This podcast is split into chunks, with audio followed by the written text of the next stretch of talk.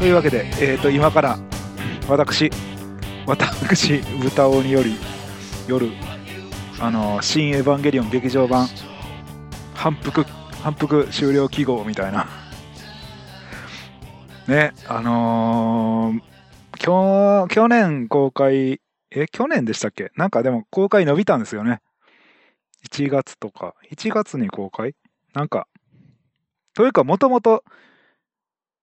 エヴァキューとエヴァキューと同時上映的な話でしたよね。ジョハ Q で終わるみたいな。ジョハ Q と Q の、と、えー、劇場版2本立てみたいな感じで終わる予定やったけど、伸びて伸びて、その Q では、Q では終わりませんという。で、Q 見てきた人も、あれか、あの時、もうなんかこれ 続くやんみたいな。ネタバレすごいこらえてましたよね。で、今回に関しては 今回に関しては、その、ね、ネタバレってんじゃないけど、ちゃんと完結したっていうのだけはみんな、その、ね、完結したってことに関しては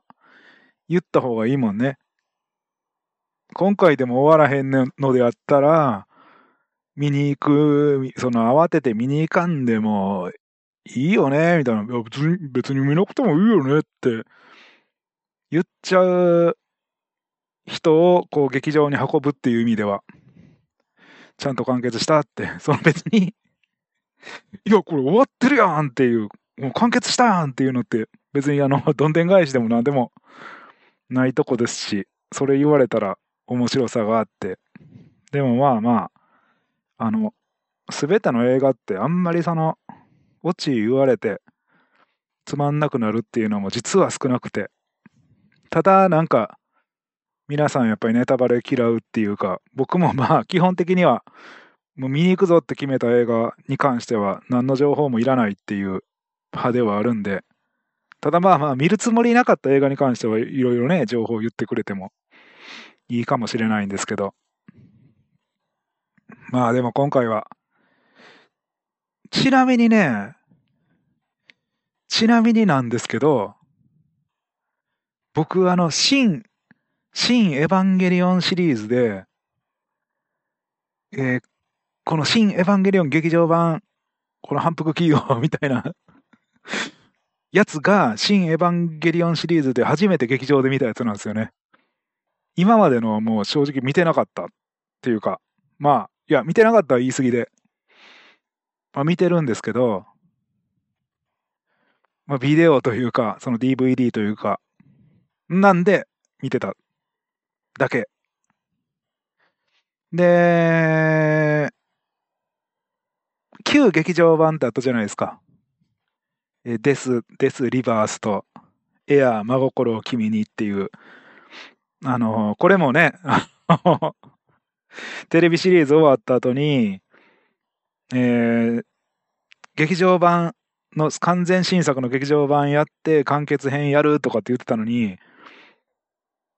で、2本立てでやるとかって言ったんでしたっけ？最初、その、リバースですっていうのは本当にそこで、あの、総集編的なその完全新作まあ、この一本で全部エヴァンゲリオン終わる的なことを言ってたような気がするんですけど、それ、それ見に行って、実は全然その、だエヴァキュー、エヴァキューと一緒ですよ。いや、これ、なんか、テレビと全く違う局面に突入して、量産型エヴァンゲリオンっていうのが出てきて、で、次回に続くってなってるやん、みたいな、もう金、金返せとは言わんけど、またあんのに騙されたっていう。で、これもね、あの、間に合わなかったんで、みたいなそういう言い訳が、本来は、これ新作の部分と全部上映するつもりやったけど、間に合いませんでした。申し訳ありませんっていうのがあって、で、その後、あの、エアーと真心へ、真心を君にで、まあ完結したわけじゃないですか。だから、まあまあ、いつもこんな感じですよね、エヴァンゲリオンって。そう。今回のね、エヴァンゲリオン見て、その、完結、真の完結まで、僕らはこう、目撃したわけじゃないですか。これって、その、かれこれ、1995年のそのテレビシリーズ始まった時に、もう当時パソコン通信やったんですけど、パソコン通信上でも、もう、もう誰も彼もエヴァンゲリオンって言い出して、で、もう僕もその圧力に、圧力、圧力でもないか、なんかもうそのビッグウェーブに乗りたくなったんでしょうね、ある程度。で、テレビシリーズ見始めて、で、やっぱり最終は、あの、謎の大きい話じゃないですか。で、これなんか、後半に行くに従って文字ばっかりになってて、話、進んでない気がするけど、最終話最終話、あと1話でこれ、落ちんのかって、もうやきもきやきもきしながら、その当時もゼータガンダム見ながら ビデオで。ゼータガンダムの方はちゃんとなんかね、それなりにストーリー進むのに、エヴァンゲリオンストーリー進んでないけど、あと、あと20分足らずぐらいで、どうすんのって思って、あの、G だらけのね、展開が始まった時の衝撃っていうか、ああ、やっぱりなって、こう、終わると思ってた、どこかで終わると思ってた、このウルトラ C で終わってくれるって思ってた自分が惨めになった感じ。で、その当時のその友達とね、エヴァンゲリオンのあの最終回どう思うって。いや、どう思うってもう全員はめっちゃ怒ってたんですけど、あんの、あんのどう思うですよね、もう。あれって。あんのどう思うあんのどうするみたいな。ああいうことを、この、我々に浴びせかけてきた、あんのどうしてやろうみたいな、もうそういう不穏な話になってましたよね。その、面白い面白くないとか飛び抜けてましたもんね。で、それが、えー、95年で96年か。エヴァンゲリオンが終わったんが、96年3月？まあちょうど、あ、3月ですね、今も。で、それから、えー、25年経つんか。うん。25年、そのエヴァンゲリオンのあの文字だらけの、あの最終回を見てから多分、当時の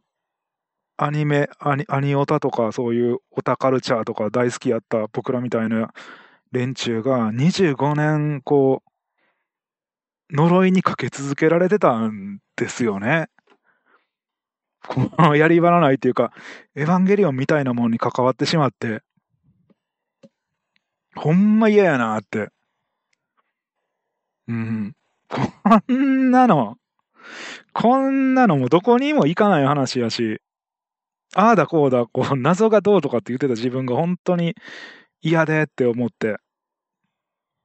その呪いが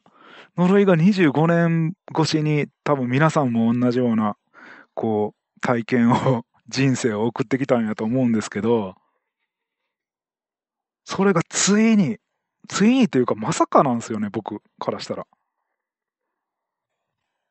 呪この呪いっていうのはもう一生もんやと、もう、いや、そんなエヴァンゲリオンのことばっかりずっと考えてるわけじゃなくて、まだエヴァンゲリオンより、ね、ゼータガンダムムカつくみたいなことの方が最近ではすごい考えてたんですけど、それでもよ、あの25年前、ないしは26年前から始まったあのじくじくする古傷的なものが、え、え、これ治るの？みたいな。治るの？っていうのが、本当にもう晴天の霹靂って言ってこんなに晴天の霹靂ってないですよね。みんなも終わるって思ってなかったでしょ？っていうか、あんのに、あの25年前に、あの、もうなんか恨み骨髄っていうか、いや、そんなにあんのも悪いやつではないんですけど、いや、かわいそうやなとは思ったんですけど、いや、無理なもんは無理やんっていう。まあ、その後僕も、こう、当時も大概いい大人やったような気がするんですけど、まあ、より大人になって、安野の気持ちもわかる王子に、こう、ね、なってったんですよね。で、その過程で、エヴァンゲリオンは終わらなくてもいいっていうか、あの、あの、一応ね、これね、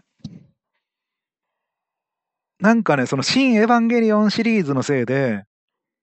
世の中にある種の誤解が広まってる面もあって、そこはちゃんとここで正しとかないと、また、また全然ね、あの僕、今この時点でネタバレ言ってないんで、あの、ネタバレを、あの、防ぎながら、今からちょっとエヴァンゲリオン、あの、あ新鮮な気持ちで見たいって思う人は切って見に行ってもらってもいいんですけど、もう、もうちょっとだけ聞いてね。もうちょっとだけ僕の話聞いて。いや、これは大事なこと言うから。あのー、エヴァンゲリオンってなんか終わってない物語みたいな謎をすごい残して放置されてる、まあ言うとガラスの仮面的な話やというような印象が20年ぐらいで広まったんかな？すんごい広まったんやと思うんですけど、20年ですよね、多分。えー、真心を君にっていう映画があれ、1997年ですよね。だから20、23年ぐらいで、23年、24年、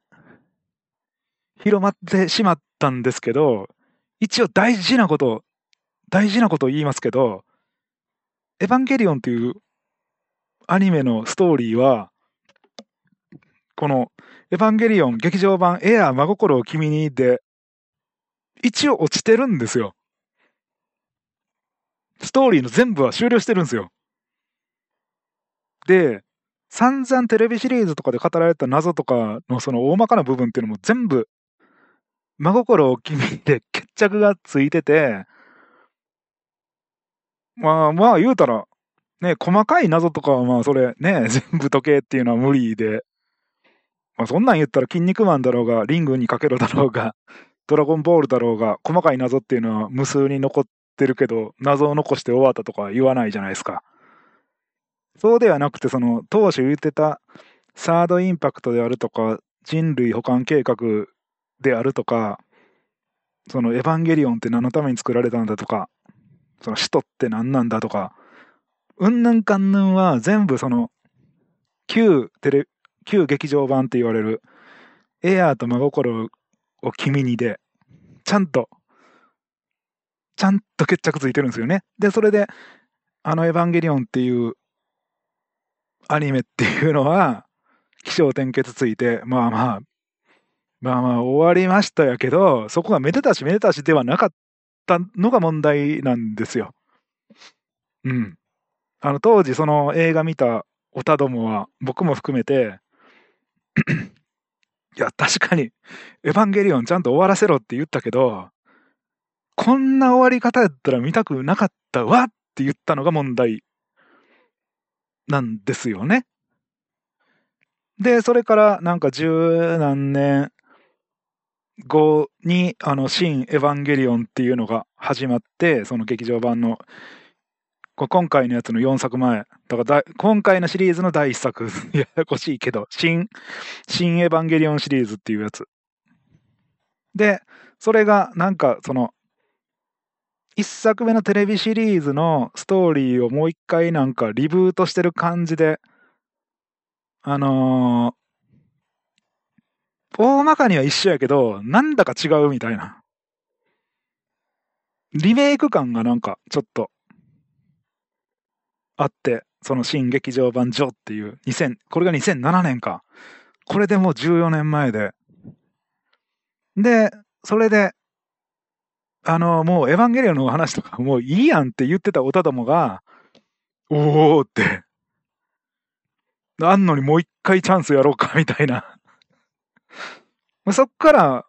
なんかややこしいことになってきて、で、上で、ハで、その、まあ、一作目からちょっと微妙にそのストーリーが違うかったのに、ハから、そのマリっていう完全新キャラとかも出てきて、余計これなんか分岐感あるぞっていうか、ほんまに新作なんじゃないの？あの、いろいろ物議を醸したエヴァンゲリオンが今回はすっきり終わるんじゃないのか？みたいなことを、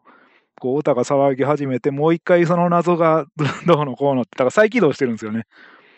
うん。で、でですよ。その後あの、Q、エヴァ Q で、全然違う展開を見せ始めて、でも、ここで終わるみたいな感じやったのに、あの、最初の方で言った通り、次回に続くみたいな感じやったから、またかっていう。あの、もしかしてこれ、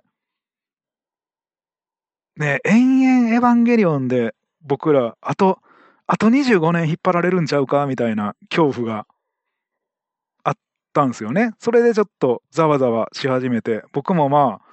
まあまあまあまあ、アンナの気持ちはわかるけど、アンナの気持ちにわかる星になってるからもう、もはや。うん。いや、このまままたあの、終わる終わる詐欺っていうか、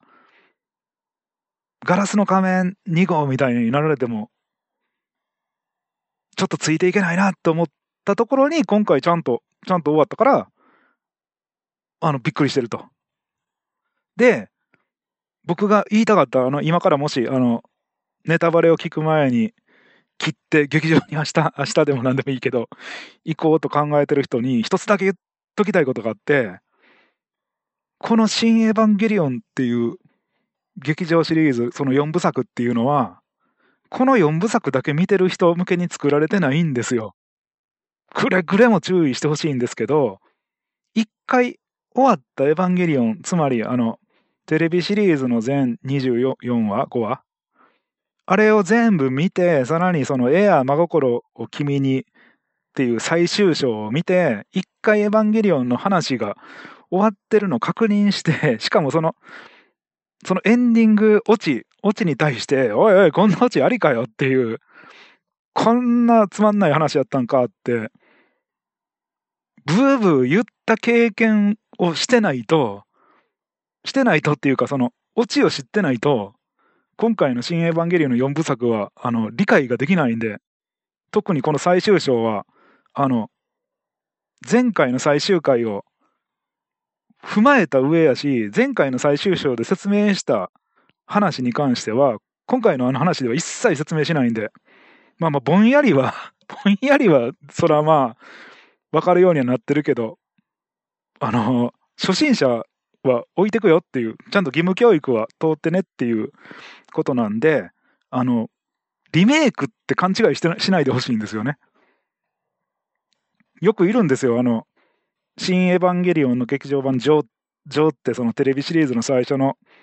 あたりぐらいからこう、リブートしてるから、これって今回のやつだけで独立して見れるんじゃないの？前のは見なくていいんじゃないの？その前の特にその、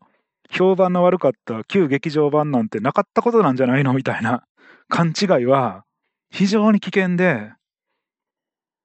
これ2周目なんで、強くてニューゲーム的な2周目なんで、うん、前の時に説明したやつは一切説明ないっていうのは覚悟してほしいんですよね。だから、ちゃんと分かるためには前のやつもちゃんと真心は君にまで。もう、もう、そう、もう映画のこの仕組み自体が97年にもやもやした君たちごめんねっていう話なんで、それはもう本当くれぐれもお願いします。えーっと、じゃあこの辺で、あのもうネタバレは、ネタバレは聞か聞きたくないよっていう人は切ってもらって劇場に 今今からはいけないけど、まあまあまあ向かってもらうことにして、ここから本題にぼちぼち入っていこうかなと。えー、あから竹割さん、ついに見てしまったのですか？まあまあ。まあね。なんか、こう、魔が差して、この今配信に使ってるポスターとかね、あの、この主要キャラが勢揃いしてるポスターに今切り替わってるらしくて、僕が見に行った時はまだあの、ね、メインキャラしかいない版の、あの、マリとか、綾波とか、あの、四季波とか えー、シンジ君と、あのー、カオル君か、しかいない、ポツンとこう、5人だけが並んでるバージョンやったんですけど、今はこの勢揃いバージョンに変わってるらしいですよね。この勢揃いバージョンっていうのはもういかにもこの最終回っていうか、すべてのエヴァンゲリオン、さらばっていう、えー、あ、枝豆さん、とっても面白かったです。いやいやいや、ほんと。枝豆さんとかももう多分その、わからんけど、呪いかけられてて、その 呪いが解けた口ですよね。僕ももう本当にあのサウナ入った後みたいになってますもんね、この劇場版見て。えー、チャンプ、チャンプ氏、楽園会の劇場で公開初日に見ました。気合が入りまくってる。正直、絵の書き込みが細かすぎてスクリーンだと何が起こってるのかわからないので、液晶の映画館があればいいのにと思いました。ああ、そっか。あの、D、DSP 上映方式とかって、あれはやっぱり、その、え、反応速度的に、昨今の液晶よりもさらに劣るのかな、あれ。まあ、もうなんか確かに、あの、冒頭の戦闘シーン、あの、冒頭にね、こう、サービス的に、あのー、フランスで、マリが、その量産型エヴァンゲリオン的なやつらと、ものすごい戦闘繰り広げるシーンがあるんですけど、あそことかってまあまあまあかなりダイナミックに動くわけですよ。いや、やっぱあんあんの、あんのこういうのやらしたら本当にすごいなとかって思いながら見てたんですけども、確かに画面ブレすぎて、正直、あの、せっかくのそのダイナミックな映像が、うん、200%堪能したとは言い難い点はありましたね。でもまあまあ、あんな感じ感じ、感じでいいんですよ。うん、楽しめれば、それでよしで。えー、あ、ヤジベイさん。新エヴァ、本編はとても良かったのですが、オタクくん、オタクくん、こういうの好きなんだろうと言わんばかりの入場特典ペーパーにちょっとムカつきました。いや、それ、それ いやー、いや、あのね、全然予測してなかったんですけど、劇場、その、入場するときに、四季並みアスカ・ラングレーのなんか絵の描いた紙をふって渡されるんですよ。で、なんかビニールで厳重にこの封されてて、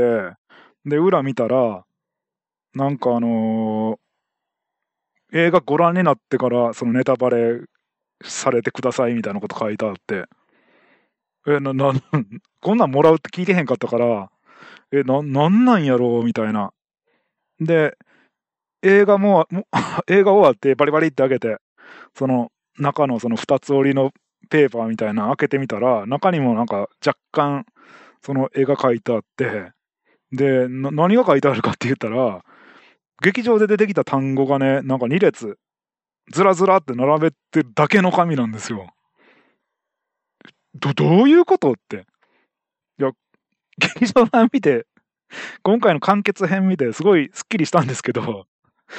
その紙のせいで、なんか、若干モヤモヤがこう再燃した感があるぐらい不可解な神でしたね、あれ。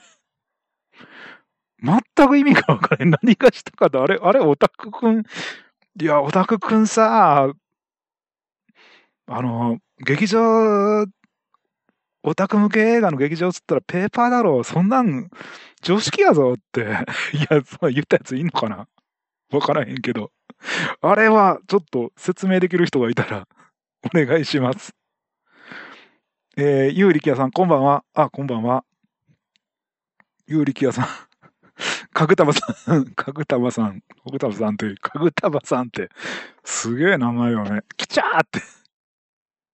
有力屋さん。上波球見たのに最後が見れない。見る気力が出ない。あのね、あの、有力屋さんがあの、もうここでももう一回最後のアドバイスね。有力屋さんが、エヴァンゲリオンテレビシリーズを全部見て、旧劇場版も見て、ちゃんとエヴァンゲリオンの結末まで知って、その上で序波球を見たんであれば、今回のは見とかないと呪いが解けないので、ずっと呪われたままになりますんで、ぜひ、まあ劇場で絶対見ろとは、まあ言わんけど、まあ早めに見といた方がいいかなっていうえー、やじべえさん。確かに見終わったと最初に思ったのは、本当に終わったという驚きでしたね。いや、そうそう。あの、あんのに、あんのに何度も、ね、あのー、念を送ってたわけですよ。もうエヴァンゲリオンはいいやんと。エヴァンゲリオンから解放されるよと、実際そのシン・ゴジラとか作って評判良かったわけじゃないですか。だからもう、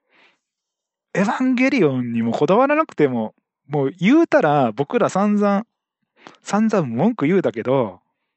一応前で終わってるわけですよ、エヴァンゲリオンという物語は。気に入らないこともいっぱいあったけど。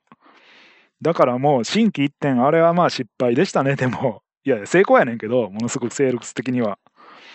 もう安野の名前をこう、高めまくってね、もう高い高い高い高いして、真っ逆さまに落としたけど、まだ全然、その高さが勝ってるよぐらいのもんやったんですけども、庵野自身もエヴァンゲリオンに呪われてましたからね。庵野監督が。僕らも呪われたけど、まあ、本人もすごく傷ついてるのはわかるわけですよ。だからもう僕らももう10、10、20、23年前のことはもう言わんから、あの、今和式セカンドインパクトはもう忘れようみたいな。まあ、実際さ、実際サード、サードインパクトやったけど、あれは。うん。いやでもそこ、そこ、いや、いや頑張ったなーっていうのが、今回の感想ですよね。いや、本当に終わらしよった。そう、終わらしよった。や、終わらしたっていうか、終わってたやつをもう一度、もう、もう、もう、もうあんな終わり方のやつですごい、だから庵野監督自体も、おたにもう、もう下手したら殺害予告出されるぐらい、もういい加減にしろみたいな。もう、おたのヘイト、今風に言うとヘイトを集めまくって、今和しき記録やから、まあ自分も多少悪いとはいえね、あの、穴にこうガーって埋めて、もう黒歴史として葬ってもよかったのに、そのエヴァンゲリオン、新新エヴァンゲリオン、こう、上とかで、わざわざ掘り返して、それで、なんか、また、そのカラーっていう、新しいアニメスタジオとかを自前で作っての公開やったんで、やっぱりその会社の立ち上げ費用とかそういうのの捻出のためにもう嫌やけど掘り返してこれでオタを釣り上げて 商売かなとかって思ったら、まあそういう面も多少あったとは思うんですけど、ちゃんとその今和しき記録記憶を掘り返して、自分なりに決着つけたのが本当に良くて、良くてっていうか、あんの株、当時もうボロカスってた人たちのあんの株っていうのはもう、ストップ高ではいや、まあ、ここまで付き合わしてっていうのもあるとは思うけど、あるとは思いますよ、それはもちろん。まあ、そんなんせんと、あの、あの時にちゃんと、あんな、あんな風にしなければって思うけど、いや、でもしょうがないことあるじゃないですか。人はやっぱり失敗することもあるし。でも、あの、作中で、この新、新エヴァンゲリオン劇場版の、まあ、テーマとして、あの、サードインパクト、え、サード、え、あれが、今回のあれがサード、ニアサード、フォース、サードですよね。うん。サードインパクトを引き起こしてしまった、シンジ君が、むちゃくちゃ落ち込むわけですよ。もうまあそりゃそうですよね。地球めちゃめちゃになってね。そやけど、もうなや、あの、ずーずーっとうじうじうじうじうじうじうじうじうじうじうじうじうじうじうじうじした結論として、あの、もう一回、その自分の、ね、落とし前をつけるって言って、自分がやったことは、いや、周りも言うんですよ。いや、お,、ま、お前のせいじゃん。お前よくやったよって。うん。だからもう、もう、もう、もう戦わなくてもいいんじゃないのって言ってくれるんですよね。その当時とか健介とか、昔の友達みたいな人たちとかが。まあ、アスカだけはむちゃくちゃ厳しいんですけど、いや、もういいよって、十分やったよって。これ完全にあの、僕がさっき言ってた状態じゃないですか。もうあんのもういいよって。いや、いろいろ失敗したんわかるけど、せ攻め、攻めたこともあるけど、もうそういうのは離れて、心機一転、自分の人生生きたらいいやんって、だから完全にその、当時エヴァンゲリオンを見て、ああだこうだ言ってた人たちの代弁者が当時とか健介とかそんな立ち位置になってるのが、まあ、エヴァンゲリオンらしいというか、まあ、エヴァンゲリオンってこの現実にあったことを物語に落とし込むっていうそういう手法のアニメですからね。やけどそのシンジ君はあの落とし前つけるって言ってあれだけ意味嫌ってたおとんと、まあ、怒り言動ですよ。何を考えてるのか分からへん。まあ、前回の最終回ではあの亡くなった嫁をこう 再生せんがために人類全部巻き込んだみたいなまあすごい迷惑な方でしたけど今回もまあ 迷惑な方で、まあ、基本的にその目的は変わってないんですけど何が違うかっていうとちゃんとそのシンジ君がその怒り言動と面と向かって話は 合うんですよ。あの思いっていうかお気持ちを伝えていくわけですよちゃんと。うん。でその物語にねちゃんとこう向き合って再起動させて締める。で庵野はあれほど病んでたエヴァンゲリオン本当にえー、だから14年かけてもうやりきりましたねっていう。ま、だからシンジ君リアルシンジ君っていうかまあずっとシンジ君って庵野自身っていうもうそういう解釈でずっとエヴァンゲリオンって進んでたんですけどももう最初のあのエヴァンゲリオンに乗れって言って乗らないなら帰れって言われたあれもあのアニメ作れアニメ作らないなら帰れって言われたとこから始まっていや4半世紀以上かけて紆余曲折あったけど本当にこの男はやりきったなっていうだからシンジ君の評価っていうのが安野の評価とシンクロしちゃっててもう僕らはもうそれ涙なくしては見れないですよね。今回そういう話ですよ。えー、サンフランサンフランチンスコーさん、アマゾンプライムビデオでキビアラブポップも見ないといけんかな。いや、いや、そこまでや。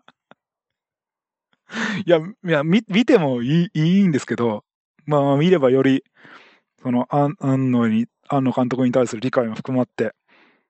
優しい世界で、安野監督をね、あの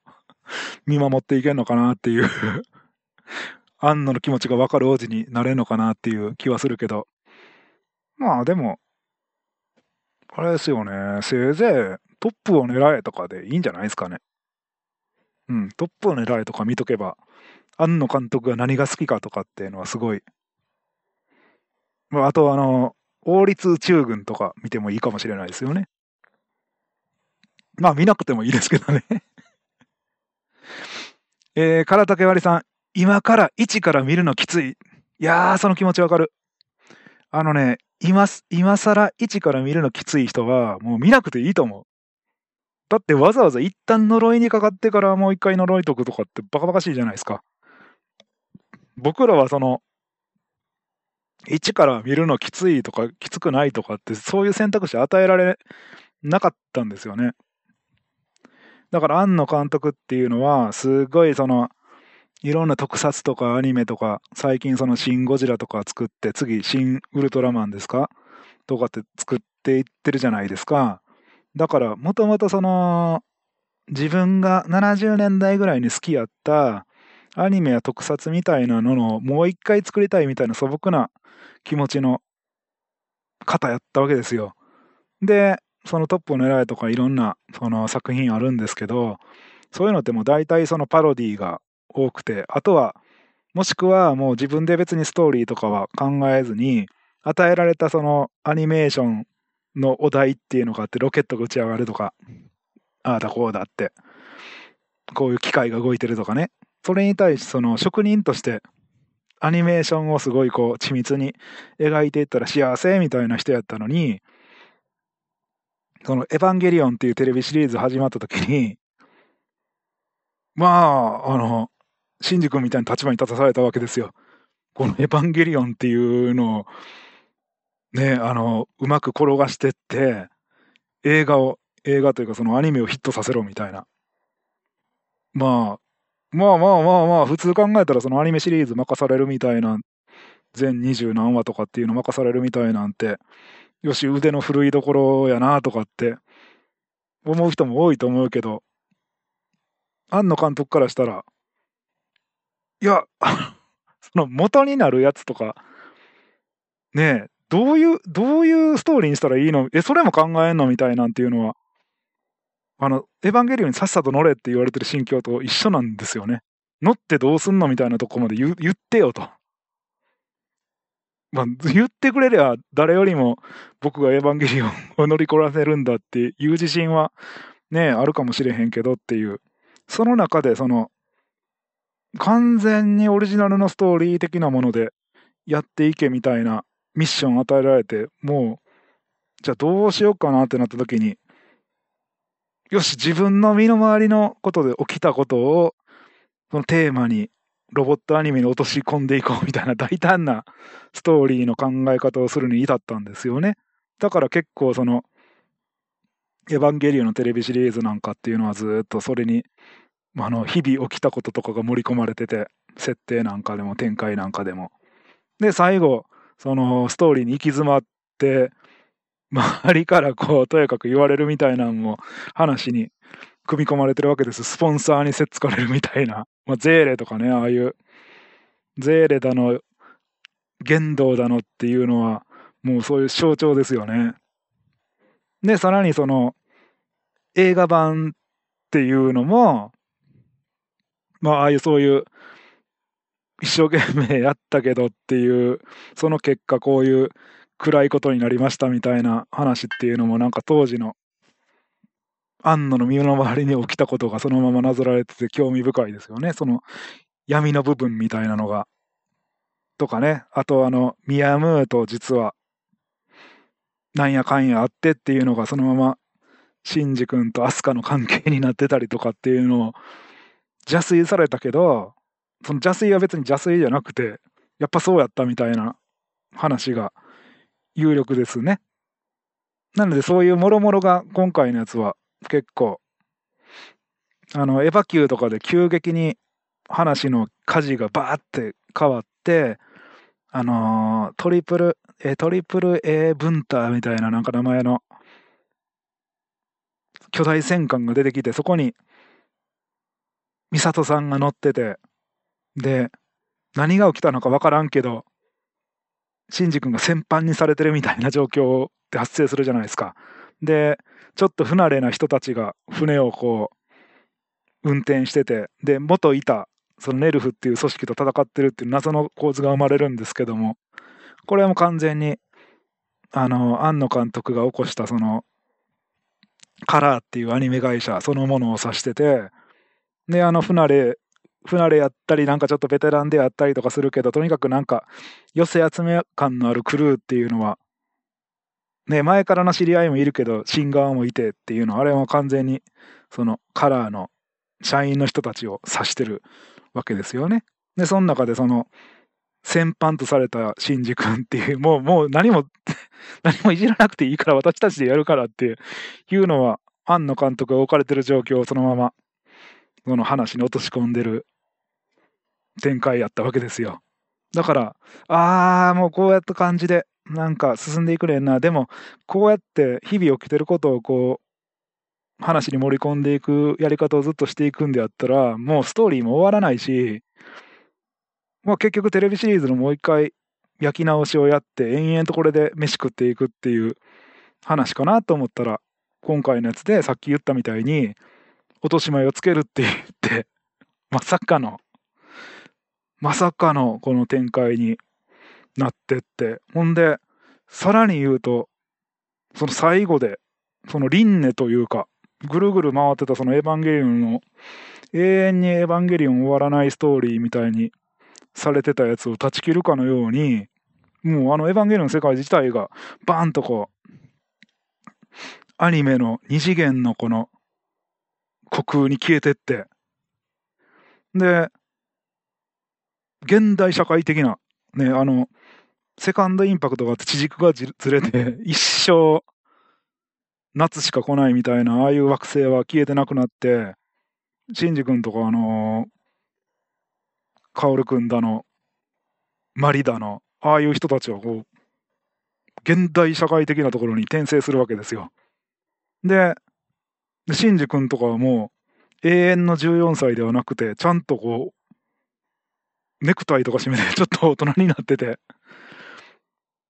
で、マリ、マリとなんか付き合っちゃってる感がすごい出てるんですよね。で、それで、あのー終わりみたいな。神木、神木くんになってるわけですよ。あの、声が。うん、あれは、もう、もう、エヴァンゲリオン、やらないぞっていう、力強い宣言を感じますよね。あれで、また続けろみたいなんてもう、ないと思うんですよね。いやいや、あると思うけど、いや、ちゃんと、その永遠の無限地獄的な、そのエヴァンゲリオンって何度も何度もこう、ああでもね、こうでもないって、もうずっと、アニメの主人公ってずっと年を取らないみたいな呪いってあるじゃないですか。ああいうとこからももう、彼らは解放されたんだよっていうのを、まあ、暗示したストーリーになってますよね、あれって。もうあれ、あれ見たらもう本当庵野監督にもそうやし、あの、ずっとね、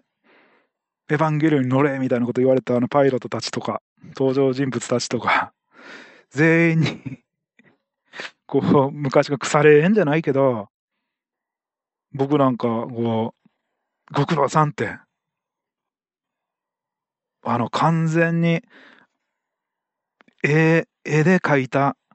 人生でしたけど、まあ、途中でね、あの、アニメがちょっと、あの、原画っぽくなったりとかして、これ、アニメで描いてるんですよっていうのを分からせるシーンとかも演出として出てきたりとかして、ああいうの見ると、なんかあの、庵野からのなんかこう、あの時、あの、あの時、あのみんなに、ひどいことして、いやもう自分自身も参ってたけど、まあだからといって、なんかこう、絵で描いた物語に、うん、すっごい熱くなってた、なってくれてた君たちに、ちょっと投げやりなことして、ごめんねっていう、なんか、メッセージすら感じて、ちょっとこう、うるってなってしまうところがありますよね。あの僕らとしても。まあでもそういうののもろもろのこのドラマっていうのを含めて、まあなんか、もうほとんど人生ですよね、26年なんていうのは。うん。えー、おのぼり、おのぼりさん。電車の前で泣いてる幼少期のシンジ君がかわいそうすぎて。よかったな、シンジ君というのが感想。そうそうそうそうそう。すべてのエヴァンゲリオンに関わってた人が、あの、もうこう消化しできたし、もうこれからエヴァンゲリオンのことを考えずに、いや、考えてもいいねんけど、その、後ろ向きな考えはもう捨てて、いや、なんかな、長、長かったけど、まあ、一回思んなかった時もあったけど、まあそこそこやったんじゃないのって、これから言えますもんね。えー、唐竹割さん、そういえば B さんは原作漫画の方は完結まで読んだのですか？完結、えー、ちょっと待って、最終回はなんか読んだ気がするんですよね。読んだけど即忘れた。なんか、飛び飛びに読んで、あの、アニメと展開違うなみたいなこと。で、後でまとめて読もうかなとかって思ってるうちに興味失って、ちゃんと全部隙間なくは読んでないですね。あの多分最終回とかは見たと思うんですけど、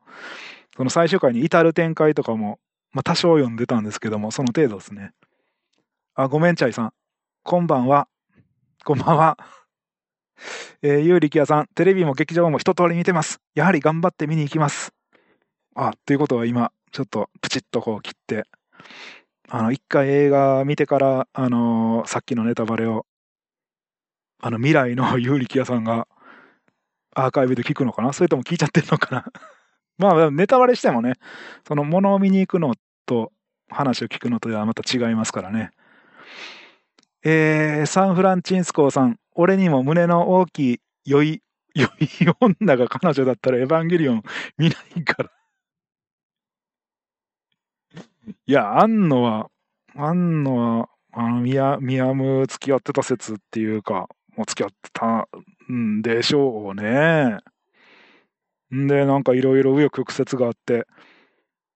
あの、ミヤムーに気持ち悪いって言われたから、さい最後、あの、前回のエヴァンゲリオンの旧劇場版の最終回では、気持ち悪いって言って終わった説がありますよね。えー、井の頭五郎さん、シンジと玄道、おいしんぼバキみたいな親子喧嘩だった。いやいやいやいやいやいやいやいや。いやー。いやー、おいしんぼの、おいしんぼのあの、取ってつけたような和解とか、あと、あのーバキとオーガの、あのー 結末とかよりもぜ、全然僕も手のひら返しますよ。エヴァンゲリオンの、あの、シンジ君と玄道のあの、和解の方が、すごい、良かった。良かったっていうか、本当に25年って言ったら人生ぐらいこじれてるじゃないですか。その、時間の尺で言うと。もう今更やり直しなんて聞かないと思ってたのに、あのー、玄道が初めて、あの、ごめんなさいが言える人類になってたのが感無量ですよね。もうその制作陣も含めて、僕らも含めて、まあずっとシンジ君は14歳やったけど、みんな成長して、だから、シンジ君も最後成長させてあげてっていうことなんやろね。えー、西村徹さん。歯で、シンジが知らずに起こしたニアサードインパクトは、結局誰に責任がある、あるのな？いや、だからあれは、いや、あれも、あれもね、ほんと、もうみんなが、みんなが良かれと思ってやった結果、玄道たちの策略にかかってしまったわけじゃないですか。だから、あの、美里さんもストレートに、シンジにこう、こうで、ああで、こうで、こうなってるから、もう、あなたの余計なことはしないで、こっちに任せといてって言えなかった、面と向かってその話せなかったっていうのが、この、シンジ君の不信感を招いたし、で、ね、カオル君も別に悪意があって嘘を教えたわけじゃなくて、ほんまに騙されてたわけやし。で、シンジ君もみんなに冷たくされるから、まあじゃあこうやったらね、まあ、あの、見直してもらえるかなと思って、で、カオル君にも喜んでもらえるかなと思ったら、もう非常によろしくないことが起きてしまったっていう。あれ、エヴァンゲリオンも良かれと思って作ってたけど、結果的に大失敗してしまって、みんなにむちゃくちゃ、なんか申し訳ないことをしてしまったっていう状態を表してますよね。どうにもならないことってあるっていうことですよ、あれは。うん。でもどうにもならないことがあったとしても、じゃあそれ取り返せるのかって言ったら、今回のエヴァンゲリオン取り返しましたよね。別に、それはその時に例えば25年前とかに、もしくは25年前じゃなくても24年前のあの、エア真心に君にの段階で、それなりになんかみんなが、いやー、感無量ですっていうエンディングを作れたらよかったんですけど、あの時はあれが精一杯やったっていう気持ちはもう、今、完全にお、お、おじかした僕らは、ね、ちゃんと分かってあげれると思うんで、まあそういうのが、あれかな。なんかこう、26年かかっ、25年、まあ短めに見ても25年かかったことの利点かな。うん。そう思わないとね、あの、全然人生楽しくないですもんね。えー、ごめんちゃいさん、シン、彼氏彼女の事情を見たい。そうそうそうそうそうそう。だからああいうね、あの、安野さんは、ああいう原作ものとかやらしといたら本当に平和なんですよね。うん、もう平和オブ平和やったのに、まあ、エヴァンゲリオン乗って自分で考えるみたいな 局面に置かれてしまったから、まあ、苦苦しみ抜いた四半世紀でしたね。もうその、あまりに苦しみすぎて、なんです。風立ちぬとかの主主演とかやってましたもんね。あの、宮崎駿に呼ばれて。で、風立ちぬの主演やってさらに傷ついたみたいな。えー、サンフランチンスコーさん、ラストシーンはエヴァを捨てよ。街へ出ようだった。もうまさに、まあ、ドストレートな最後っちゃ最後なんですけども、まあ、あれしかないっていうか、あれでよかったですよね。あれ以外に、なんか、やっぱり最後は、その SF 的終わりではなく、あの、いろいろひねくれてた、もう、こんがらがってた、こんがらがらなくてもよかったのに、みんなが、こう、ね、まっすぐストレートを投げるんじゃなくて、変化球にこだわりすぎてたせいで、おかしなことになったのが、ちゃんと是正された結果、もう、そういう、ファーストインパクトだの、セカンドインパクトだの、そういう人類保管計画だの、そういうのはなくてもいいっていううん、いらないんだっていう、そういうも、も、もろもろのパーツはいらないんだっていう世界に引きつけたのは、非常に僕は良かったと思いますよ。えー、唐竹割さん、スター・トレックの科学船長のオタクへの説教とはまた違うや。だそれをやったのは旧劇場版なんですよ。客席のオタクまで映して、お前らこんなんが見たかったんやろ、みたいな、このもうほんと良くないことを庵野監督やらかしちゃって、あれでもう、なんちゅうか、もう殺害予告レベルでしたよね。当時のオタ。もうエヴァンゲリオンか二度と見るかみたいな。いや、でも、あの時は本当にね、あの、観客の僕らも若かったし、庵野監督も若かったし、誰も悪くないんですよ。もうしょうがない。うん、しょうがないっていうのが、今回のことでもう一回人ってやり直せるっていうの分かったし、あの、ごめんなさいが言えなくてどうするのっていう状態も、ごめんなさいっていうのはいつ、いくつになっても、あの言動、あの言動が本当に息子に本当ごめんねってね、言えるだけで人って勇気を持てますよね。あとなんかもうその最初に戦闘シーンとかすごいあったけど、その後、ずっと、あのー、アスカとかシンジ君とかみんな、田んぼに行くわけですよ。で、田んぼで、なんかそのローカル線みたいなんがある駅みたいなんがあって、みんな田舎暮らししてて、そのニアサーとかなんか起きた、起きてぐちゃぐちゃになった地球の、なんかギリギリ生息できる田舎暮らし始めて、米とか植えたりとかして、で、健介とか当時とかってちょっと、ちょっとっていうか結構大人になってるんですよね。あ30 35ぐらいになってんのかなようわからんけど。まあ、40にはなってない感じがしましたね。まあ、30ぐらいかな。んで、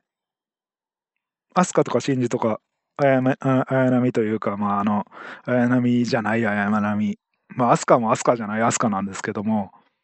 四季並みですからね。が、なんかその、農村でちょっと暮らすみたいなシーンがあって、やっぱり最後はいろいろこう、素直に、庵野がそのアニメで、いろんなその先人とかを見て、いいなって思ってたようなシーンとかを、躊躇なくぶっ込んでくんなって思いましたね。ああいう田植えのシーンとかね、ああいうなんかローカル線とか田舎の風景とかね。あんなんてなんかちょっとどこか、あのー、亡くなった、えー、っと、勲監督うん、高畑勲監督とかのアニメを彷彿とさせるような。まあでも、あの、枚数がそんなに使えないと見えて、結構こう、止めになったりとかしてるのもご愛嬌というか、でもかつて高畑監督が最初に意気込んでね、作った、あの、ホルス、ホルスの大冒険っていうアニメがあって、そこで高畑監督がすんごいこう、あの、クライマックスシーンで、透明の連続にしなければならなかったみたいな苦渋の決断とかあったんですけども、そういうのも多少彷彿させるというか、さすがにそんなことを狙ってやったわけではなくて、単に、単にギリギリやったんでしょうけどね。とかやったりとか、最後も、最後もその、シンジ君とかがこう転生してくるんですけども、現代社会的なところに。あれ、宇部駅なんでしょうかね。もうすごい、もうほんと瀬戸内海沿いの街のローカル線の駅、あの、地方都市、いかにも地方都市みたいな、その、駅前にアパホテルがあってっていう、ね、東京とかじゃなくて、ああいうなんか、地方都市の街並みで終わっていく地方都市のあの、量産型地方都市的な街並みで終わっていくみたいなところも、すごい僕的には、なんか、ジーンと来てしまいましたね。途中でね、あの、エヴァンゲリオンが、いろんな、その、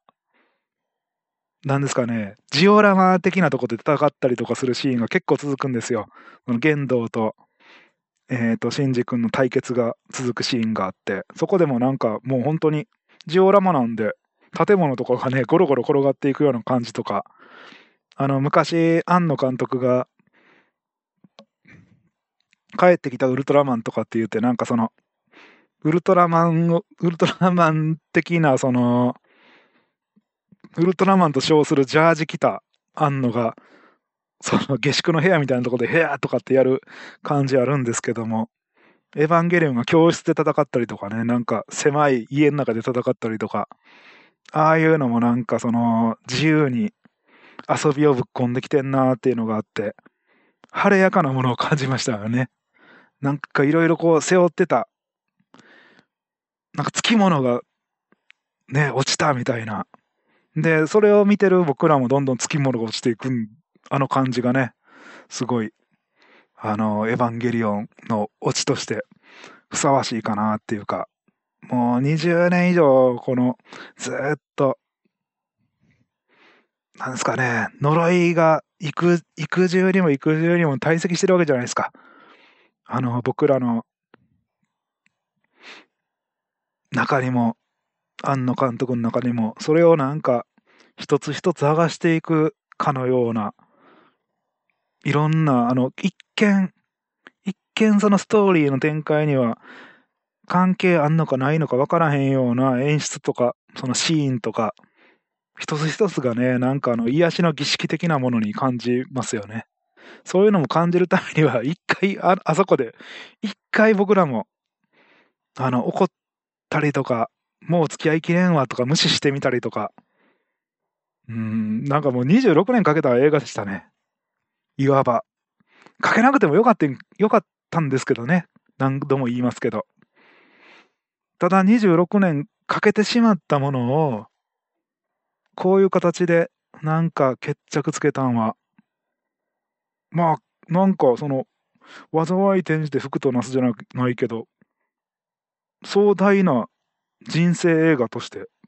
でも後から見るのってどうなんでしょうね。今からまっさらな気持ちで、あの、君らが味わったような26年を、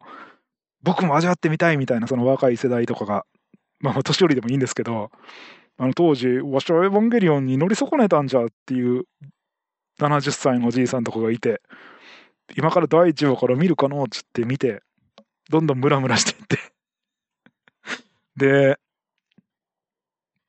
エア真心君にを見るに至って、これのどこが面白いんじゃみたいなこと言ったときに、いやいや、おじいさん、あの、いや、待ってください。もうちょっと僕に時間ください。いこれで怒怒って、エア真心君のその最後の気持ち悪いを見て、なんだこの気持ち悪いアニメじゃ、アニメはって思ったおじいさんは、次のジョ・ハ・キュー、エヴァンゲ、新エヴァンゲリオン劇場版、反復記号終了を見る資格が整ったと言えますっていう感じで、立て続けにこう見ても、感無量感出んのかな。それか20年みたいな、その、うん、長い間のリアルタイムのなんか重みみたいなんがないと、最終章見ても こう、癒され感はないのかな。わからんけど。でももし見るとしたら、テレビシーズンの第1話から付き合っていくしかないですよね、これ。えー、サンフランチンスコーさん、最後の町は庵野秀明の出身地、山口県宇部らしい。いやー、なんかね、僕、宇部は降りたことないんですよ。宇部は降りたことないんですけど、あのなんか、あの量産型の駅の感じって、絶対瀬戸内海のどっかの JR の駅ちゃうかなっていう、うん、なんかすごいそういう雰囲気がビンビン出てましたよね。あれ別に宇部じゃなくても、例えば、どこですか、三原とかでもあんな感じやし、まあ、なんやろうね、福山とかでもまあまあ言うたらあんな感じやし、福山もちょっとお城とかありますけどね。うん、大体ね、あのー、あれですよ。山陽本線の駅とかって、ああいう展開多いんですよ。だから逆になんか僕山陽本線とかよう、ね、あの 馴染みのとこなんで、最後のとこは不思議と、ああ、こういうとこで終わってくれていいなって思いましたね。つくづく思いましたね。うん。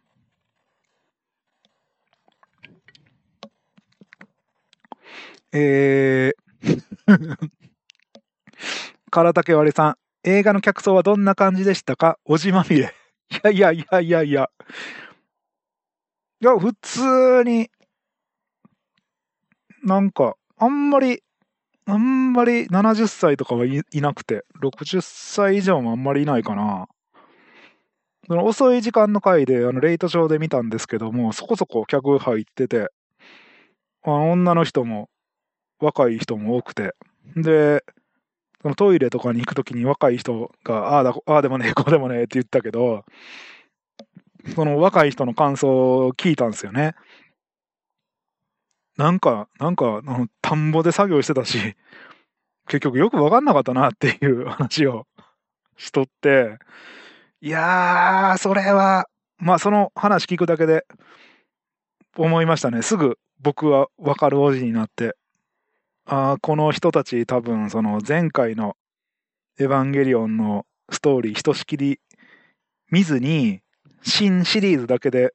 エヴァンゲリオンのこう楽しもうと思った人の可能性が80%ぐらいで残りの20%はテレビシリーズは見たけどあのエア真心を君にを見ずにその見ずにね、見ずにみたいな人を生み出してしまった、あのー、責任は5%ぐらいはまあ僕らにもあって、もうあんな映画見なくていいよみたいなこと。いや、本来は見ないと話が落ちないんですけど、もう腹立たしいから見なくていいよみたいな。評判をこう、言い、言い過ぎたせいで、言うたら、あんな最終回認めたくないが、どんどんその、変化していって、あんな最終回なかったんやみたいな気持ちが、この集合意識みたいなのが生まれて、そのせいでなんかエヴァンゲリオンって完結してなかった説がこう、なんとなく空気として醸造されてしまったんかなっていう、その辺はちょっと僕らにも反省する点はあったのかもしれない。もっと終わってるよ、終わってるよって。まあでも僕は終わってるって言ってた側の代表ではあるんですけどね。まあまあ言い訳がましく言うと。えー、8、100点さん。おじいちゃんだと9で発作起こしてぽっくりいっちゃいそう。いやいや。いや、その時にはその9を見て、すぐその Amazon プライムなり、Netflix など押してもらったら、その新劇場版、その反復記号終わり。いや、でもあの、あの、楽譜の反復記号とか、もう久しく、久しく見てなかったわ。楽譜最近見ることなかったですからね。最初あの記号なんなんやろうって、なんなんやろうって思ってたぐらいですもんね。よくよく考えたら、あの、一回繰り返して終わるっていうあの記号でしたよね。別に、フィーネでもよかったとは思うねんけど、まあまあまあまあ、一回繰り返して終わる。確かに、前回のエヴァンゲリオンの真心は君にまでを考えれば一回繰り返して終わりましたね。ちゃんと。もう偉い、偉い以上のことが言えない。えー、うちの Y さん、気合で L 結界超えた冬月おじいちゃんが最強。いや、まあ、な、謎といえば、謎といえば、まあ、謎、な謎っていう強引な謎なんですけど、冬月のあの、冬月の異常とも言える言動に対する思いっていうのは、まあまあ、そういう思ってたんやからしょうがないみたいな話か。BL なんですかね、あれも一種の。まあ、その昔から冬月はあんのにあんのにね、思い入れてましたよね。いや、でもそういうのもあるから、このストーリーが盛り上がっていくっていうか、ええんやろね。唐竹割さん、旧劇場版のあの客映すのって、そういう意味だったのか、全く意味わからんかった いや、だからあれですよ、あの、あの、スマホで、スマホでなんかこう、撮影しようと思った瞬間に、あのインカメラと反転して、なんか自分のこう、顔が思いがけずに自分自身をこう、直視させられて嫌な気持ちになるっていう、あれですよ。あれをあの、スクリーンで、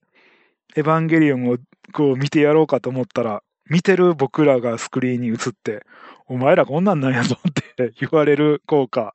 なんですよね。本当に大人げないことをあんのは、あの時、やってしまったけど、そういうのも含めて、その瞬間はあの、安野は言言動側に変わって、あの時はお前の気もお前らの気持ちを、こう、ちゃんと汲み取ってやれなくてすまなかったっていう。どうしていいのかわからなかったんだっていうね。あの、ごめんなさいが言える人類になって。いやー、ほんと、じゃあもう僕らも許すよって。いや、その前からもうね、作らなくてももう自分の好きなものだけ作ってって言ってたんですけど、さらにもうちゃんと落とし前つけて、で、あの時のね、あのー、償いもして、本当に綺麗な体になりましたよね、安野さん。こんな未来来るって、この20、25年の間、まあ、あの、えや真心を君にから言っても、もう本当20、え、24年か。24年の間に亡くなった人もすごい多いんですよね。多分、こんな未来が来るなんて思わずにみんな亡くなってって別にエヴァンゲリオンのことばっかり考え続けてて亡くなった人っていないと思うけど、っていうかもう、もうエヴァンゲリオンがクソつまんねえって言ったまま、もう忘れようとかって忘れて。でも、庵野監督っていうのはそういう人たちがいるっていうのも、もうね、思わないわけはない、ないわけやから そういうのも背負いましたよね。と、いや、ちょちょっとこんな半、4半世紀ぶりのなんか人々の思いに応えるってなかなか起きないことじゃないですかね、作品を作って。作っててっていう。えー、正文大常さん、豚尾さんの放送であれが楽譜記号だと初めて気がついた。そうそうそうそうそう。あの、あのこの、この配信のところにもね、一生懸命あの記号を組み合わせて書いたんですけど、あの、フォントではないからね、基本的には。あのー、こう、文字列の中に唐突に楽譜記号入ったら、ちょっとわからなくなるときありますよね。っていうか、あの、トーン記号とかああいうのやったら、シャープとかね。でもシャ、シャープとかフラットとかも入ったらなんかあんまり楽譜記号って思わんかな。うん、いや、これ、この反復記号で終わるみたいなんてなかなか洒落てるっていうか、あんのってそういうことをしますね。まあ、あんなのアイデアかどうか知らないですよ。誰かがこれでいきましょうって言って、それいいねとかって言ったんかもしれんけど。うん。いやまあ、いやー、もういろんな意味で、今までこの溜め込んできたものが全部こう弾ける感じが気持ちよかったですね。うん。もう思い残すことがないよな、あれは。なんでしょうね。あの、梶さんの息子とかも出てきましたしね。ちらっとだけやったけど。梶さんの息子もなんか、十何歳かぐらいになってて、中学生か高校生かぐらいになってて、なかなかイケメンでしたね。で、シンジ君とたちまち、まあちょっとしか会ってないんですけど、たちまちこう仲良くなる感じも良かったし、うーん、あの後、世界、世界っていうか、あのエヴァンゲリオンのキャラたちは、こう、もうい、何もないとこからこう生み出して、ああだこうだっつって、ずっと呪いの中に、呪いのね、その人類保管計画の中に閉じ込めて永遠に年取らないみたいなことになってたけど、もう一回その街に解き放って、こう、ポスターとかも海、海から来て海に帰るみたいな感じの図案じゃないですか。ああいうのもなんかこう象徴的ですよね。アニメーションって、その語源がアニメートするって言って、命を作り出すっていうことから来てますやん。だからその、エヴァンゲリオンのあの、すべてのエヴァンゲリオンのあのキャラクターとか、今まで生み出された全部のゲームであるとか、なんやかんやの漫画も含めて、エヴァンゲリオンって無からこう、紡ぎ出されたのに、もう命があるものみたいになってって、まさにアニメをしちゃったなっていうのをもう一回その、ね、無には返さないけど、君たちのその街の方に放ってしまうから、もうこれから仲良くしてねっていう ああいう、うん、雰囲気がすごい良かった。えー、サンフランチンスコーさん、新エヴァを見て、奇跡は何度も起こったし、少年は神話になったと思うとエモくなった。そうなんですよね。いや、本当に、20、24年 この細かいこの年数をいちいち言うのこのうざい感じがまたなんかオタク感があっていいなとは思うんですけども、経て、本当にあの主題歌にあるように、もうあの14歳帰ってこないですから、勝ち、あの、鬱になりたかっただけの14歳みたいな。うん、なんか確かに主題歌がちゃんと、あの主題歌の歌詞書いた人ね、エヴァンゲリオンの内容知らずに歌詞書いたっていうのもまたいいですよね。その奇跡感が。あの時は全くその、ちょっと空、どっちか言うと空虚な感じすらあった歌詞が、ちゃんと庵野が責任取ったことによって、後の伏線みたいになってるのってちょっとゾクッときますよね。えー、正文大常さん、ADHD 女性が主人公のツイッター漫画における、こんな私を理解してくれる彼くんが、あの、理解のある彼くんね。の役割は監督における庵野もよこなのかと思った。いや、すごい、すっごいやっぱり、どんな時も見守ってくれてて、もうアス、アスカーブのね、スカとああいう。いやもう、あ庵野もよこさんと、その、ミヤムーの関係とかも全く知らないですよ。もう、もそんなこと、プライベートのこと全く僕にはわからないことなんですけども、ただ、ただ言えるのは、言えるのは、あの、宮村優子と、あの、マリっていう、まあ、宮村優子って言うとわかんな。え、四季並みアスカ・ラングレーと、あの、マリっているじゃないですか。もう、すごい仲良かったよなっていうのもあったし、なんかその、ね、えー、やられた昔、あの、量産機にズタボロにされたのに、ろくに助けもしなかったシンジ君が、今回ちゃんと、あの、四季並みを助けて、いろいろこう、ひどい、エヴァに取り込まれてひどいことになってた四季並みを助けて、で、あん時、あん時好きやったけど、みたいなことをちゃんと言って、あの、和解したのも、すごい感無量でしたね。なんかああいうのもろもろ考えてみるに、本当に庵野監督はいろいろあったけど、まあ僕らもいろいろあったけど、まあ僕らって言ったのも気軽に、もう面白くねって言って、あの、もうエヴァンゲリオンのこと考えないからなで済むんですけど、庵野監督はもうむちゃくちゃ傷ついたんですけども、今は精神状態良さそうやなっていうのが伺い知れて、もう逆に僕らもね、あの、ちょっとありがとうって言ってしまいそうな、なんかその、善の、温かみのある、あの、地球を破壊する気持ちじゃなくて、温かみのある、なんかこの、最後あの、サイコフレームの光に包まれるような気持ちには、なったのは確かですよね。えー、えー、井の頭五郎さん、当時の妹がメンヘラっぽくてよかった。もっと続きを見たい。ピンクの髪の娘とか空気。あの、ピンクのね、髪の娘もね、お前のせいでっていうのをずっと、あれはなんかその、最後まで許せない オタみたいな。でも、でも、でも最後にやっぱりそういう許せない、なんか許しの気持ちがね、深まっていくっていうか。で、あとね、庵野監督って言ったら、あのー、生原監督じゃないですか。ウテナとか、マールピングドラムとか、サラザンマイとか、あの、渚薫ってキャラクターは、その、生原監督がモデルなんじゃないのかっていう噂まで出るぐらい、その、庵野がこう大事に思ってる監督で、自分を理解してくれる重要な一人って位置づけやと思うんですけども、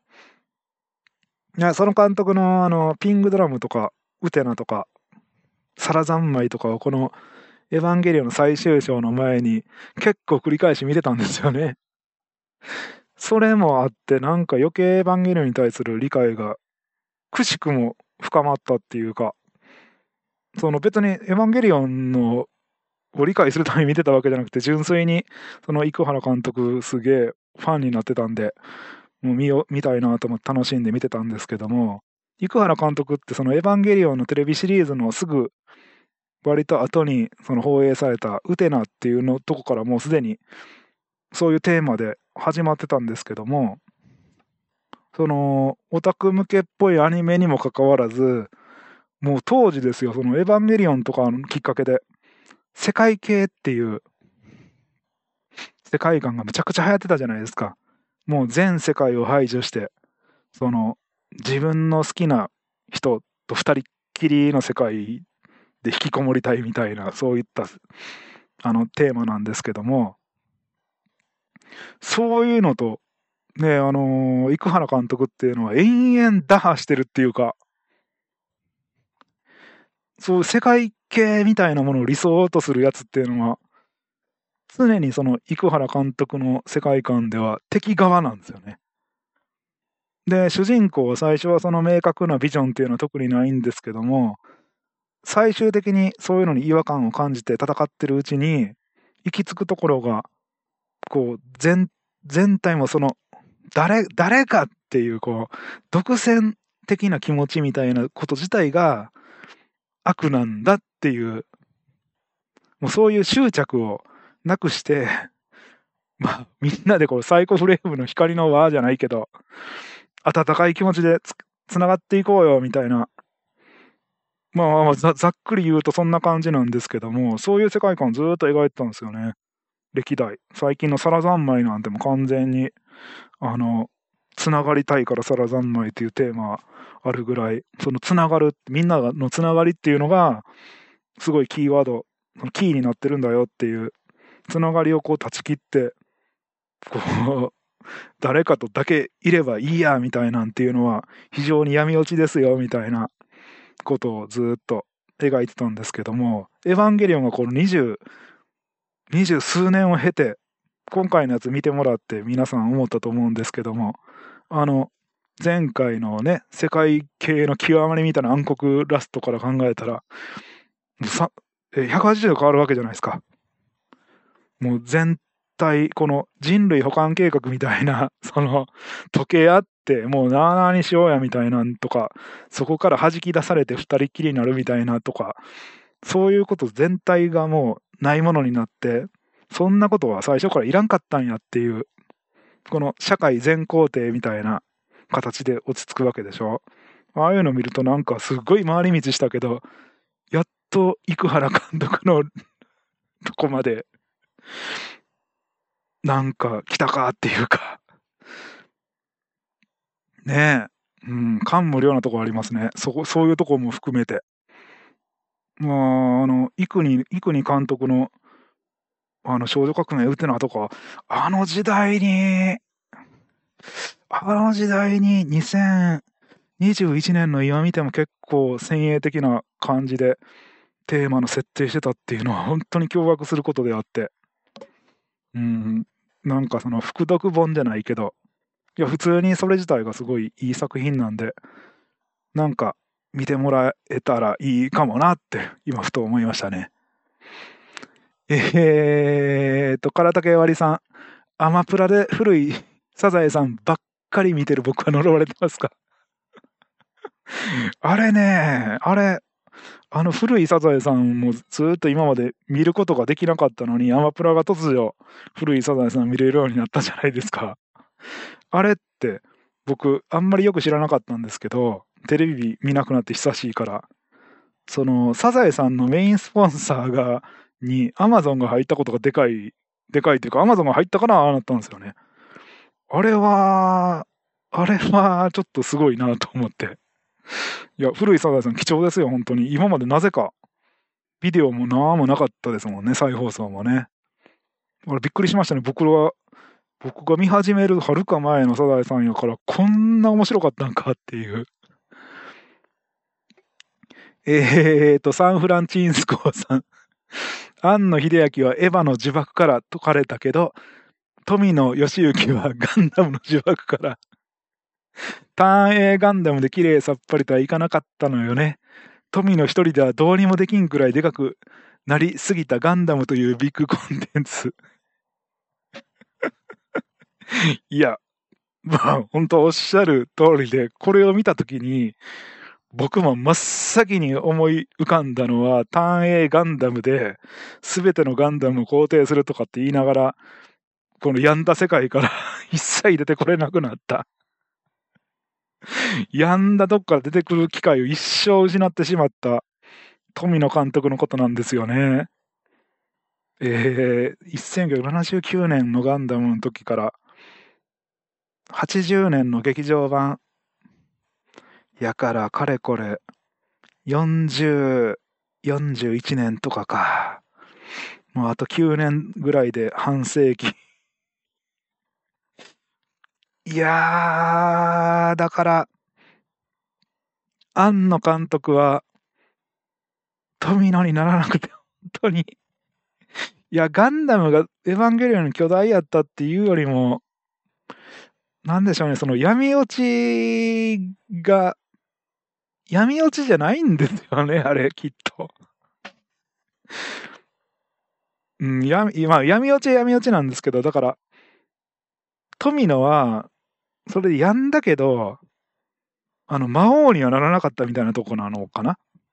うん。あの、だから、うずくまるしんじ君みたいになったけど、だから100%限度みたいになったのが あん、あ、あの、富野じゃないですか。その開き直って。だから全ての、全てのガンダムさようならって素直に作りゃ、なんかもうその当時のスタッフとかももう和解するなりね、まあ話、何らかの形で、だから、あの、うーん、あの、シンジ君がそのままエヴァンゲリオンを悪用し続けるみたいな。それか、その、言動に同調しまくって、人類保管計画、へえ、面白そうじゃんみたいな 状態ですよね。だってもう、86年の、まあ、ずっと今他の配信でゼータガンダムのこと追っかけてて、まあ、ゼータガンダムも庵野庵野監督に与えた影響って多大で、最近ね、あのうちのてっちゃんが、ガンダムマーク2って初号機やんみたいな、その大発見とかもありつつ、いやー、そうですよね。だから、まあでも、富野監督のことも頭にあったと思いますよ。逆襲のシャアとかでね、ちょっと、逆襲の、逆襲のシャアはなかなか良かった。F91 はその後、あの、安彦義和呼んでこれたのもあったし、だから、逆者の時に、ごめんなさいが言えてたらなとか、まあまあまあまあ、でもあれは落ちてったの含めても良しとすべきなんかなとか、いろいろ考えてしまいますよね。でもそういう、そういうのも反面教師になった面もあるんじゃないですかね。で、何より、やっぱりその庵野監督すごいのは、自前のなんかその制作でアニメ作れるようになる体制をこの日本で作ったっていう、もうあれにつきますよね。あれってもうあの、当時とか健介とかが畑耕して、あの、米作って自給自足のあの村やってるじゃないですか。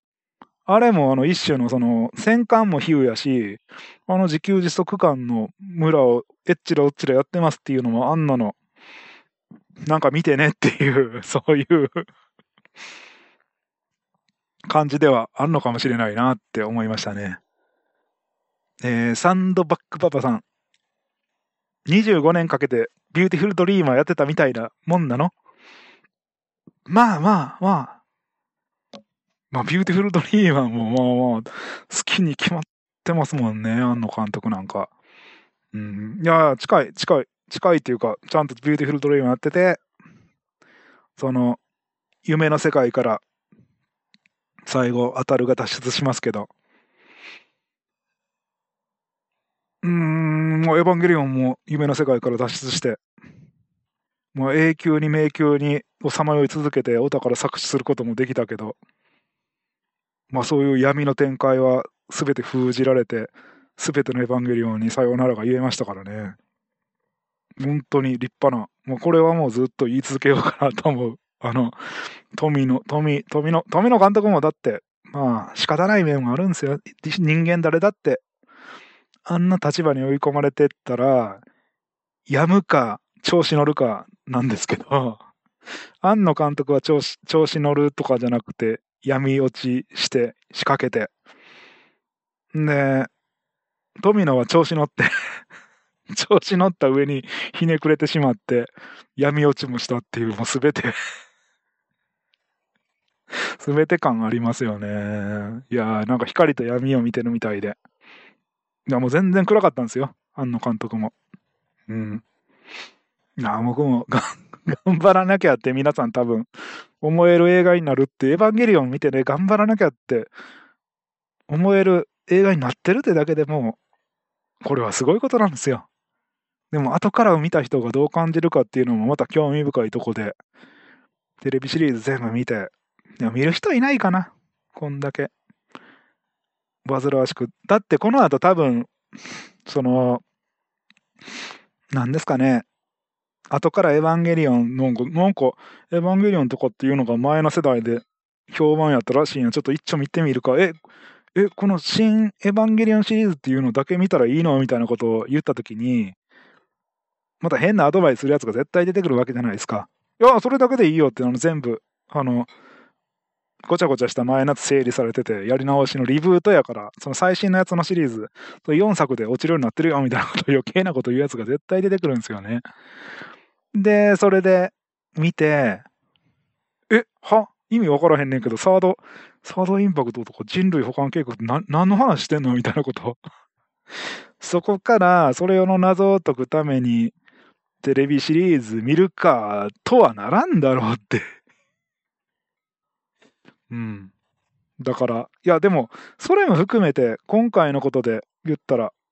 エヴァンゲリオンをみんながこう口にしなくなって、だんだん風化されてって、で、昔の、その、この、ここの今現、現代のね、世代だけが、あの時エヴァンゲリオンってあって、終わったよなって時折言うぐらいに、こう、風化されてたらむしろいいぐらいの意気込みを感じましたよね。えー、サンフランチンスコーさん。豚さんがおっしゃる庵野秀明は自分のスタジオが持てたのは大きいという指摘は確かにな。宮崎駿の背中を見てた、見てたのね。富野は死ぬまで一フリーランス監督。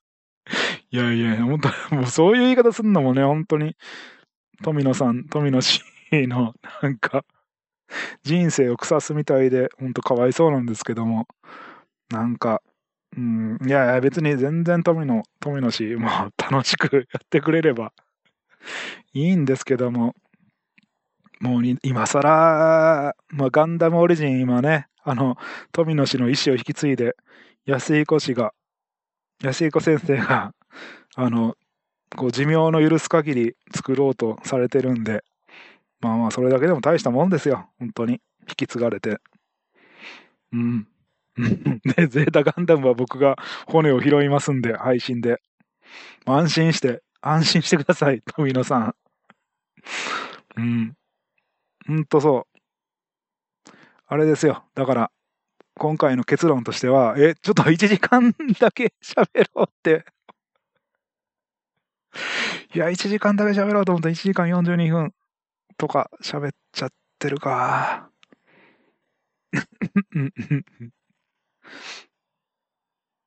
いやー、おのぼり、おのぼりさん。新エヴァのシンジ君、辛いことありすぎて苦しみ方、年相応じゃないと感じた。釣り、釣りして釣れないとか、相当参ってる。庵野監督、自己投影しすぎやろ。いやいや、もう自己投影が、自己投影がエヴァンゲリオン真骨頂ですよ。本当に自己創影というか自分自身に起きたことをロボットアニメに変換するっていうのがエヴァンゲリオンなんで。だからああやってエヴァンゲリオンが前向きに終われば富野、富野じゃない、富野は関係ない、富野は救われないんですよ。あのー、庵野監督も前向きやし、エヴァンゲリオンが世界系で終わってしまったら富野、あ、富野、また富野が出てきた。もう富野は引っ込んどいてくれ。と庵野監督も後ろ向きやったし、でもまあ、すべてがなんか光の方に向かった庵野監督を見て僕らもこう心晴れやかになってよかったなっていうのが結論ですね。そんな感じで、まあまあまあまあまあ、ちょ、ちょっとあの、思いの丈をこう語ろうとしたのが、まあ長くなりましたけど、そんな感じで。まあ、ストーリーのね、あの、ここがこうとか、ああとかっていうのは実はあんまり重要でもないというか、まあいろいろモチーフはあるんでしょうけど、